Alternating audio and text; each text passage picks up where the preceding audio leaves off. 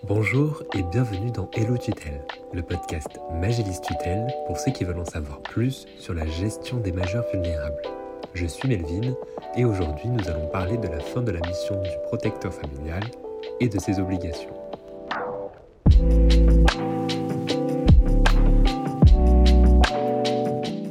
La fin de la mission du protecteur familial peut provenir de différents cas de figure. La révocation, la décisie ou l'allègement de la mesure de protection, mais aussi dans le cas particulier du décès de la personne protégée. Ces différentes fins de mission incombent aux tuteurs familiaux plusieurs obligations.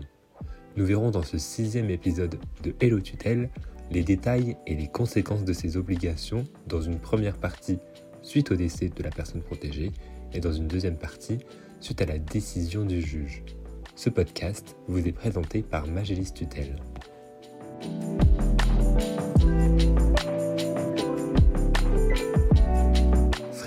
La fin de mission du protecteur est provoquée par le décès de la personne protégée. Ce décès marque immédiatement la résiliation de la mesure de protection par le protecteur familial. Cette situation très délicate à vivre personnellement impose en plus de cela, soudainement, des démarches à réaliser dans un laps de temps relativement restreint par le tuteur familial, notamment informer de la situation les différents organismes tels que la banque ou encore le juge et les caisses de retraite. Des points de contrôle dans le domaine de l'assurance ou de l'habitation seront à effectuer avec une grande vigilance. Par exemple, dans certaines circonstances, le tuteur familial, qu'il soit ou non cohéritier du défunt, peut être contraint de libérer lui le logement loué, la chambre occupée, voire de restituer le bien immobilier à l'ensemble des héritiers sous certaines conditions en fonction des clauses contractuelles et du contrat de bail. Une fois toutes les conditions remplies, le protecteur familial pourra libérer le lieu, récupérer les objets personnels, établir un état des lieux et remettre les clés au loueur, à la résidence ou aux héritiers.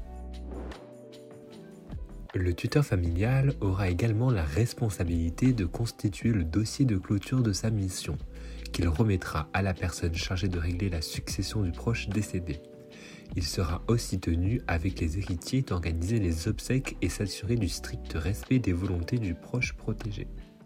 En cas de désaccord entre héritiers sur l'organisation des obsèques, seul le juge du tribunal judiciaire et non des contentieux de la protection pourra opérer.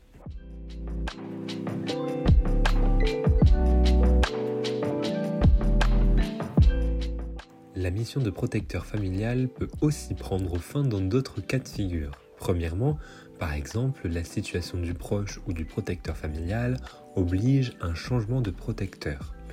Deuxièmement, l'état de santé du proche enlève la nécessité d'une mesure de protection, ou encore les évolutions du protégé permettent le changement du type de protection, par exemple un allègement. En règle générale, la décision revient toujours au juge des contentieux de la protection. Dans chacun de ces cas, la date de cessation de la mission produit les effets suivants le protecteur familial n'a plus d'autorité ni de pouvoir d'agir, et s'il n'y a plus de mesure de protection, la personne qui n'est plus sous mesure de protection récupère la pleine capacité de l'exercice de ses droits de manière autonome. Tout comme le début de mission, qui a fait l'objet du premier épisode du podcast le tutelle, la fin de la mission incombe au tuteur familial tout un tas d'obligations. Tout d'abord, il doit informer les tiers de la décision du juge en cas de révocation, de levée, d'allègement ou de non-lieu. L'ancien protecteur devra aussi préparer la documentation nécessaire pour fournir toutes les pièces pertinentes au protégé ou au nouveau protecteur. Enfin, le protecteur dont la mesure de protection oblige la résiliation devra soumettre un dernier compte-rendu de gestion de finalisation jusqu'à la date de révocation ou d'allègement. Ce document sera adressé soit au juge, soit au protégé ou au futur protecteur.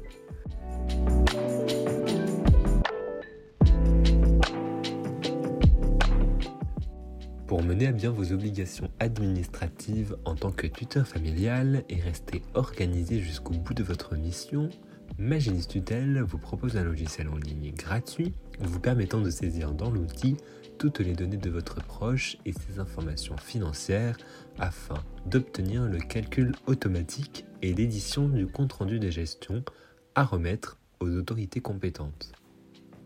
Une version premium vous permettra aussi de générer un budget prévisionnel ainsi qu'un inventaire.